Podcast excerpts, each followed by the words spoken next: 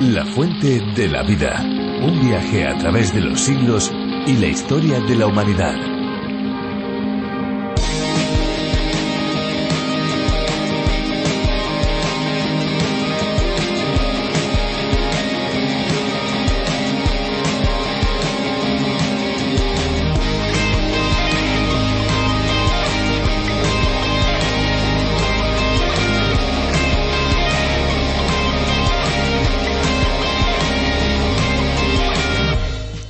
Dulces es un pintoresco balneario de la costa atlántica en Uruguay que supo mantener el ritmo y la identidad de los pueblos de la zona. Atrae su belleza natural así como los servicios con los que cuenta para tener una agradable estancia. Pero lo que realmente encanta y genera fidelidad a este lugar es su sencillez, su estilo un tanto rústico y bohemio y otro tanto tradicional y por supuesto la amabilidad de sus pobladores, ideales para unas tranquilas vacaciones en familia o con amigos.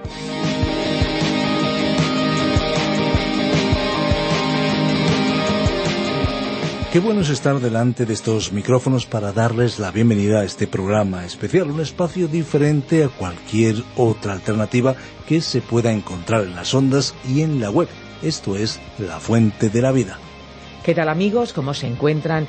Pues nosotros aquí, tanto Fernando Díaz Sarmiento como una servidora Esperanza Suárez, y sin olvidarnos de nuestros técnicos de sonido, contentos y felices de poder colaborar en este espacio que se emite no solo en España, sino en más de 80 países. ¿Quieren saber cómo suena el espacio en otros idiomas?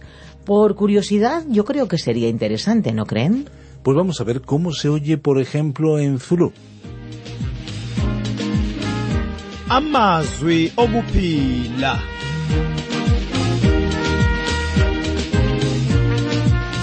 Yebo umbhalo wesihlabelelo uthi uNkulunkulu wathumela izwi lakhe wabaphilisa abantu bakhe ngalo.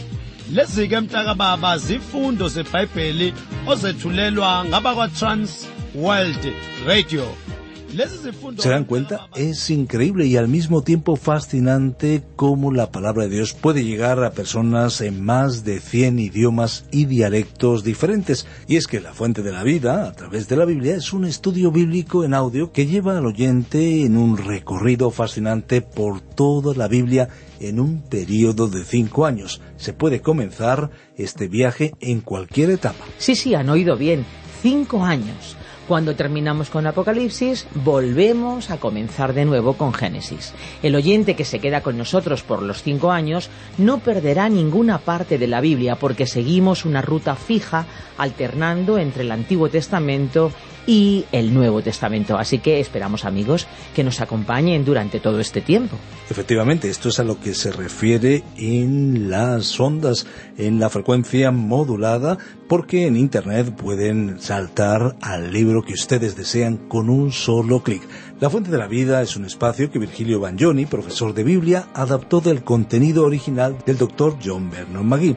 A través de la Biblia es un programa que ofrece la posibilidad de que nuestros oyentes llenen y respondan a sus inquietudes más profundas con la palabra de Dios y al mismo tiempo puedan satisfacer la sed espiritual que todos como seres humanos tenemos. Una posibilidad que está a su alcance es que si desean tener todos los estudios y reflexiones, pueden solicitar el USB que hemos preparado para aquellos amigos que lo quieran tener. Es una extraordinaria herramienta para poder estudiar la palabra de Dios solo o bien, por ejemplo, con un grupo de amigos. Efectivamente, una herramienta de crecimiento y formación para aquellos que quieran acercarse a la palabra de Dios de manera sistemática. Para acceder a ese USB deben comunicarse al 601 203 265. Muy bien amigos, pues vamos a escuchar la canción que hoy hemos seleccionado para cada uno de ustedes. Disfrútenla.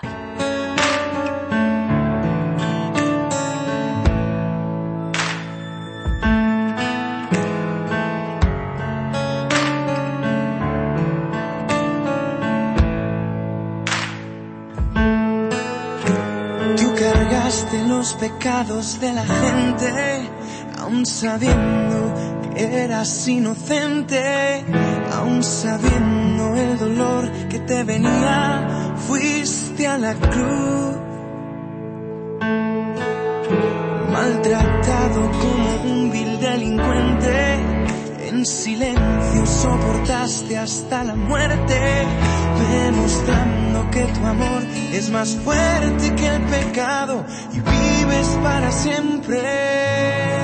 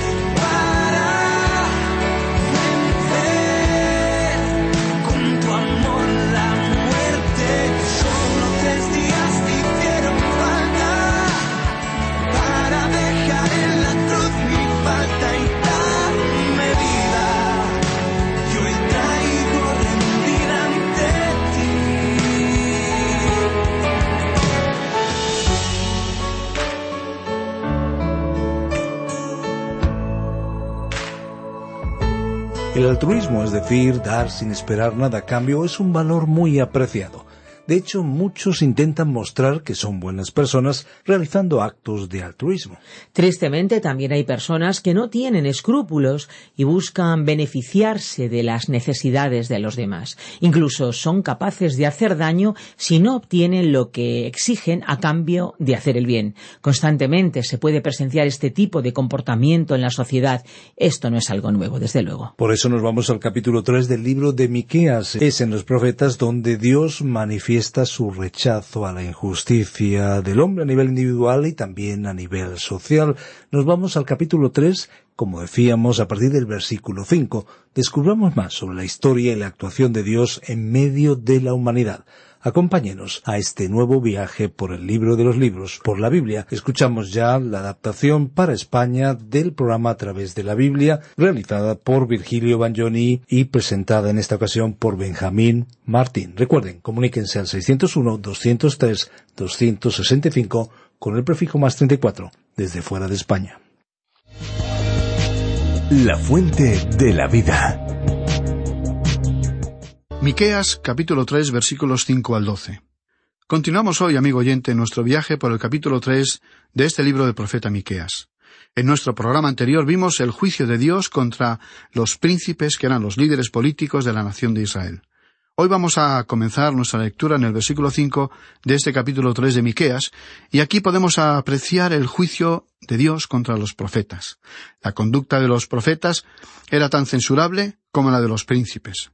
Los pecados de los que Dios acusaba a los profetas consistían en que ellos informaban mal al pueblo y no eran verdaderos guías espirituales.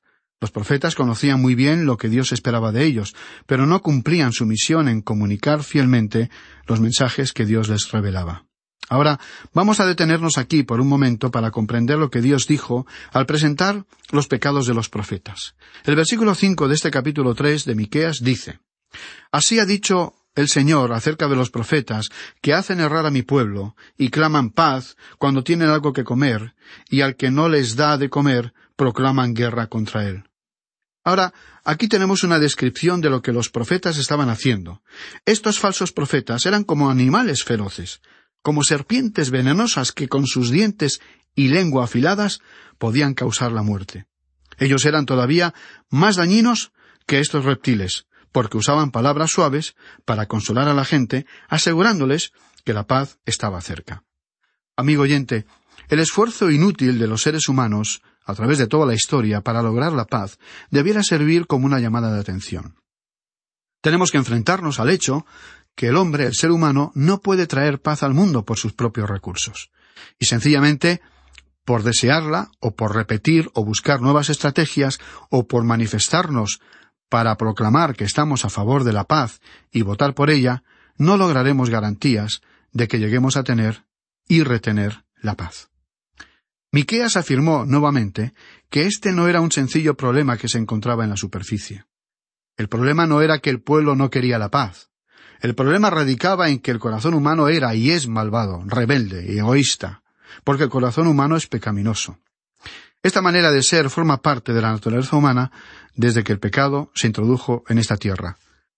El profeta Isaías, un contemporáneo de Miqueas, escribió en su libro profético capítulo 57 versículo 21 No hay paz para los impíos. Isaías repitió esta sentencia hasta tres veces en la última parte de su profecía.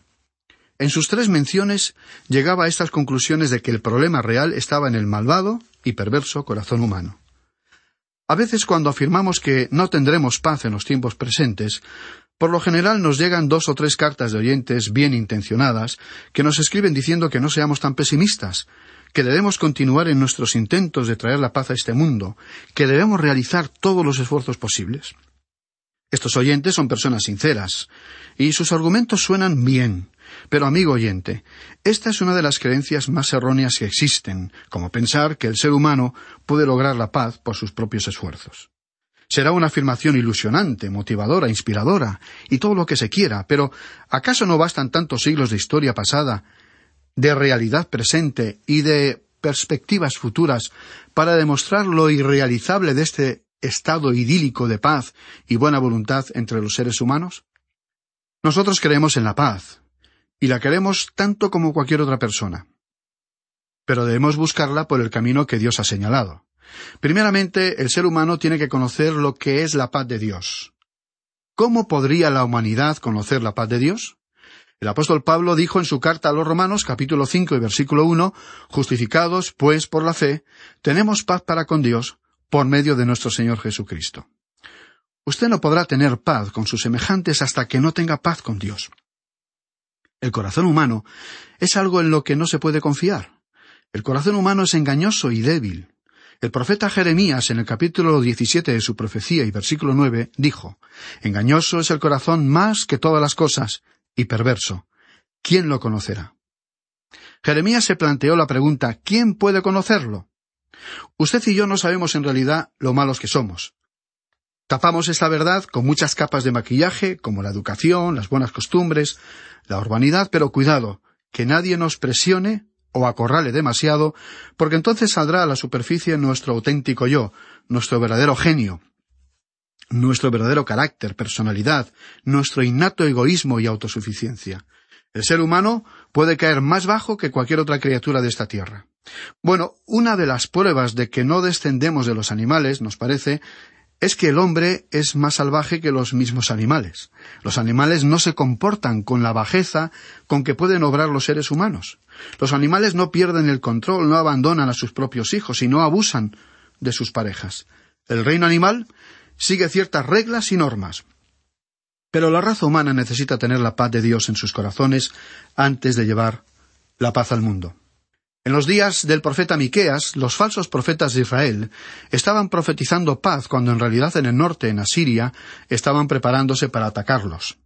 En la actualidad, se realizan muchos esfuerzos en diferentes partes del mundo para reunir a personas relevantes alrededor de una mesa para que dialogando arreglen sus diferencias sin llegar a declararse la guerra. Y a pesar de todos estos esfuerzos, y por lo menos durante los últimos seis mil años de historia registrada, la humanidad ha practicado intensamente lo que se llama el arte de la guerra. En la actualidad todavía hay muchos lugares en este planeta en donde el ser humano lucha contra sus semejantes. Una nación, contra otra nación, una tribu contra otra tribu, una familia contra otra familia, una persona contra otra persona. Ahora, ¿por qué lo hacemos? No deberíamos hacerlo porque pocos se benefician con esas luchas y muchos son los que sufren las terribles consecuencias de las mismas.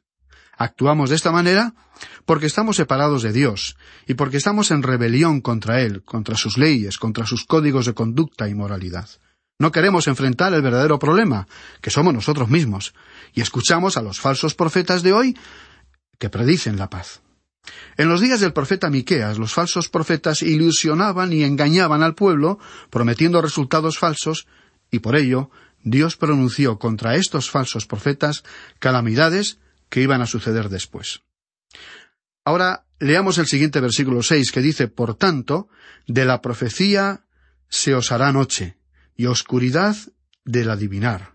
Y sobre los profetas se pondrá el sol, y el día se entenebrecerá sobre ellos. Miqueas predijo que habría tal oscuridad que aquellos que eran profetas falsos serían descubiertos por el hecho de que sus profecías no se cumplían.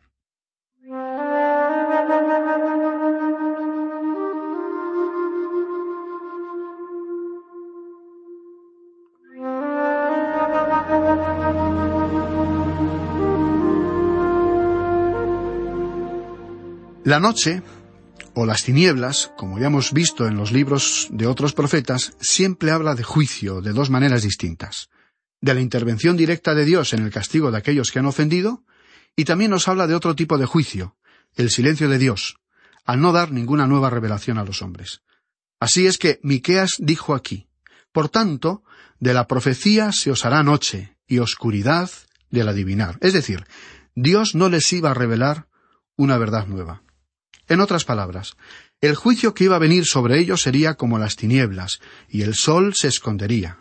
Miqueas estaba diciendo aquí que no habría ninguna luz de parte de la palabra de Dios. La luz que ellos recibían de parte de Dios ya no iba a brillar.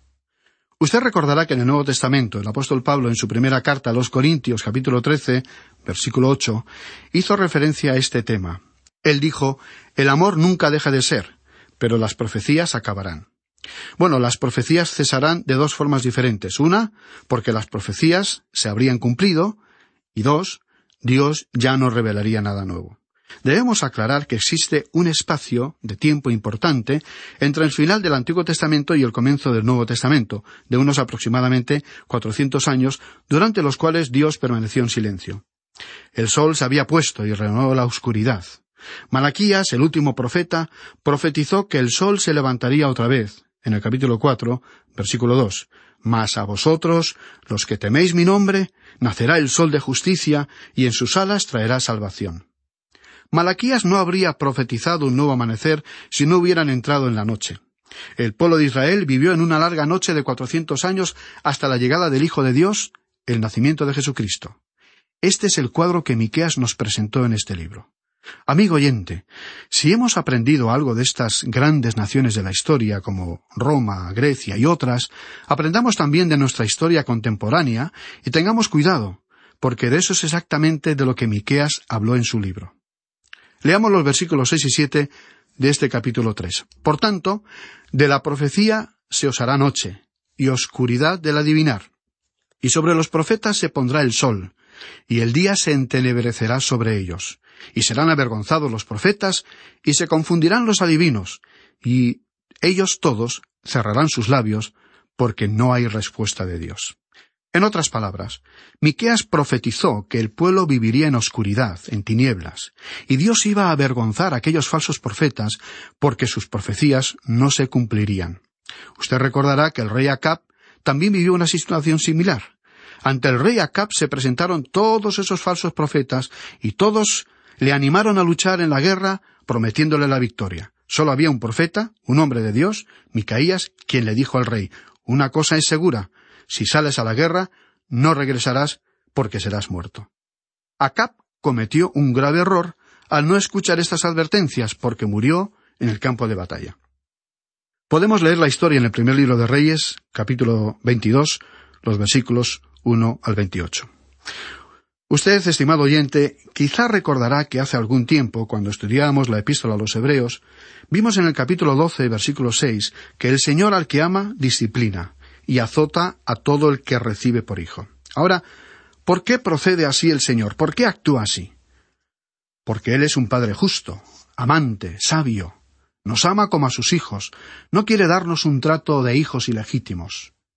Por esta razón nos disciplina para que podamos comprobar, y no solo nosotros, sino también para que el mundo que nos rodea también pueda conocer que realmente somos sus hijos. En los días del profeta Miqueas, los falsos profetas hablaban supuestamente de parte de Dios con palabras suaves, tranquilizadoras y agradables de escuchar. Pero Dios los iba a castigar y dejar en evidencias sus mentiras y falsedades, porque pronunciaban palabras consoladoras, para tranquilizar a un pueblo que solamente quería escuchar palabras positivas. Los falsos profetas decían aquello que la gente quería oír, y halagaban a la gente diciéndole lo maravillosa que era. El pueblo encantado con esta clase de profetas les devolvería los cumplidos. Pero, amigo oyente, la moralidad de esa sociedad era terrible. El profeta Miqueas tuvo mucho cuidado en separarse de ese grupo de profetas. En el versículo ocho dijo Mas yo estoy lleno de poder del Espíritu del Señor, y de juicio, y de fuerza, para denunciar a Jacob su rebelión y a Israel su pecado. Había que tener mucho valor para ser un predicador que no gozaba de popularidad, porque el profeta de Dios entregaba un mensaje que el pueblo rechazaba y odiaba. Pero Miqueas podía decir Yo sé que el Espíritu de Dios me está guiando a decir las cosas que estoy diciendo. Amigo oyente, es maravilloso poder estar en esa posición de saber que el Espíritu de Dios nos llena y guía. Vamos a entrar en la última división de este capítulo tres del profeta Miqueas, que abarca los versículos nueve al doce. Su título es Los pecados de los líderes de Jerusalén. Ahora el profeta Miqueas habló específicamente para Jerusalén. Anteriormente había hablado para el reino del norte de Israel, pero al llegar a estos versículos Miqueas pronunció un juicio contra los profetas, los príncipes y aun los sacerdotes del reino del sur. Veamos, pues, lo que dijo en el versículo nueve. Oíd ahora esto, jefes de la casa de Jacob, y capitanes de la casa de Israel, que abomináis el juicio y pervertís todo el derecho. Él dijo, Atención, escuchad, tengo algo que deciros. Y en el versículo diez continuó, que edificáis a Sión con sangre y a Jerusalén con injusticia. Y el versículo siguiente, el versículo once, continúa diciendo, sus jefes juzgan por cohecho, y sus sacerdotes enseñan por precio, y sus profetas adivinan por dinero, y se apoyan en Dios diciendo, ¿no está Dios entre nosotros? No vendrá el mal sobre nosotros. ¿Qué es lo que ellos, los gobernantes, los sacerdotes y los profetas, tenían en común? La avaricia y la codicia. Y eso, amigo oyente, es la peor clase de idolatría que existe aún presente en aquellos días del profeta Miqueas. En el día de hoy no tenemos ídolos, por lo menos eso creemos, aunque existe otro tipo de idolatría. En la actualidad hay muchas personas que son supersticiosas, multitudes viven según su horóscopo, pero aún así no nos hemos vuelto al tipo de idolatría como lo que existía en aquellos días. Miqueas señaló aquí su verdadero pecado, la idolatría. La codicia, el afán por tener, por poseer, eso era idolatría. Dijo, Sus jefes juzgan por cohecho y sus sacerdotes enseñan por precio y sus profetas adivinan por dinero. Ellos estaban haciendo todo esto por el provecho que podían obtener para sí mismos. No tomaron en consideración a Dios, como tampoco tomaron en cuenta o en consideración a los demás. Estaban dispuestos a pisotear a todo y todos, con total de lograr sus propósitos. Entonces no nos sorprenda que el profeta dijo que ellos estaban devorando al pueblo como caníbales. ¿Por qué? Por la avaricia y el amor al dinero. Amigo oyente, esa es probablemente la raíz del problema en muchos lugares. Cuando el liderazgo de una nación es perverso, no hay formas de gobierno que puedan dar buenos resultados, no importa cuál sea. Eso es lo que se nos está diciendo aquí. Ahora, el último versículo de este capítulo tres de Miqueas dice Por tanto, a causa de vosotros, Sión será arada como campo, y Jerusalén vendrá a ser montones de ruinas, y el monte de la casa como cumbres de bosque. Esta fue una predicción de que, a causa de sus pecados, habría una completa destrucción de la ciudad de Jerusalén. El profeta Jeremías mencionó a Miqueas como autor de haber dicho en el libro de Jeremías capítulo 26 versículo 18 lo que le iba a suceder a esa ciudad. La destrucción de Jerusalén se llevó a cabo cuando el rey Nabucodonosor la conquistó. En los primeros libros del profeta Nehemías podemos leer acerca de ese histórico evento. También Tito, con su terrible ejército romano, sitió, luchó y venció en el año setenta la resistencia de la rebelde Jerusalén, a la cual destruyó sin piedad. Aún hoy en día, se pueden observar las cicatrices, las ruinas y los restos que confirman el cumplimiento de esta profecía de Miqueas. Este pequeño libro que estamos estudiando es un gran libro, por cierto. Y con esto, amigo oyente, llegamos al final del capítulo tres de Miqueas. En nuestro próximo programa comenzaremos a estudiar el capítulo cuatro y esperamos poder contar con usted, estimado oyente. Si estas meditaciones de la palabra de Dios están siendo de ayuda espiritual para usted, por favor, escríbanos y cuéntenos cómo Dios le está hablando a través de estos programas. Su carta será de gran aliento y estímulo para nosotros. Escríbanos hoy mismo. Quedamos entonces hasta nuestro próximo programa, amigo oyente. Es nuestra ferviente oración que la presencia del Señor sea muy real en su vida.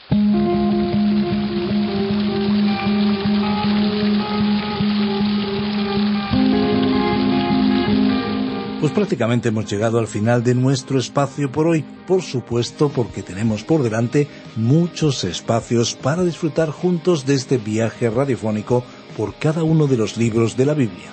Recuerden, amigos, que si desean volver a escuchar este espacio o tal vez alguno de los programas anteriores, lo pueden hacer en nuestra web, lafuentedelavida.com, o bien en la aplicación La Fuente de la Vida, que también la pueden encontrar con el nombre A través de la Biblia. Recuerden que tenemos vías de comunicación para que estén en contacto con nosotros. Nuestro deseo es que cualquier persona en cualquier lugar y en cualquier momento puedan tener acceso fácil y eficaz a través del ordenador o del teléfono móvil a la amplia gama de recursos digitales cristianos en el idioma que cada cual entienda.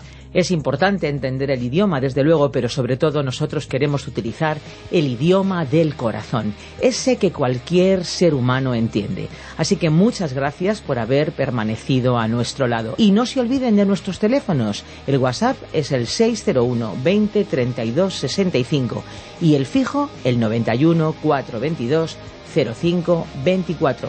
Recuerden que si llaman desde fuera de España deben pulsar el prefijo más 34. Y recuerden también nuestra dirección electrónica info arroba lafuentedelavida.com. También nos pueden escribir a info arroba radioencuentro.net.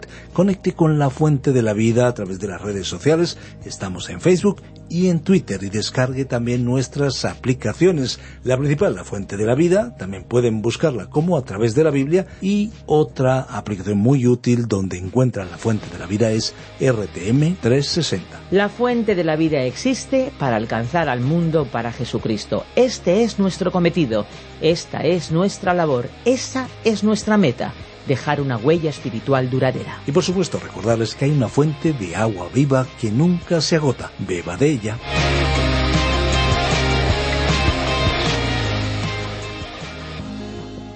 Este ha sido un programa de Radio Transmundial producido por Radio Encuentro, Radio Cadena de Vida.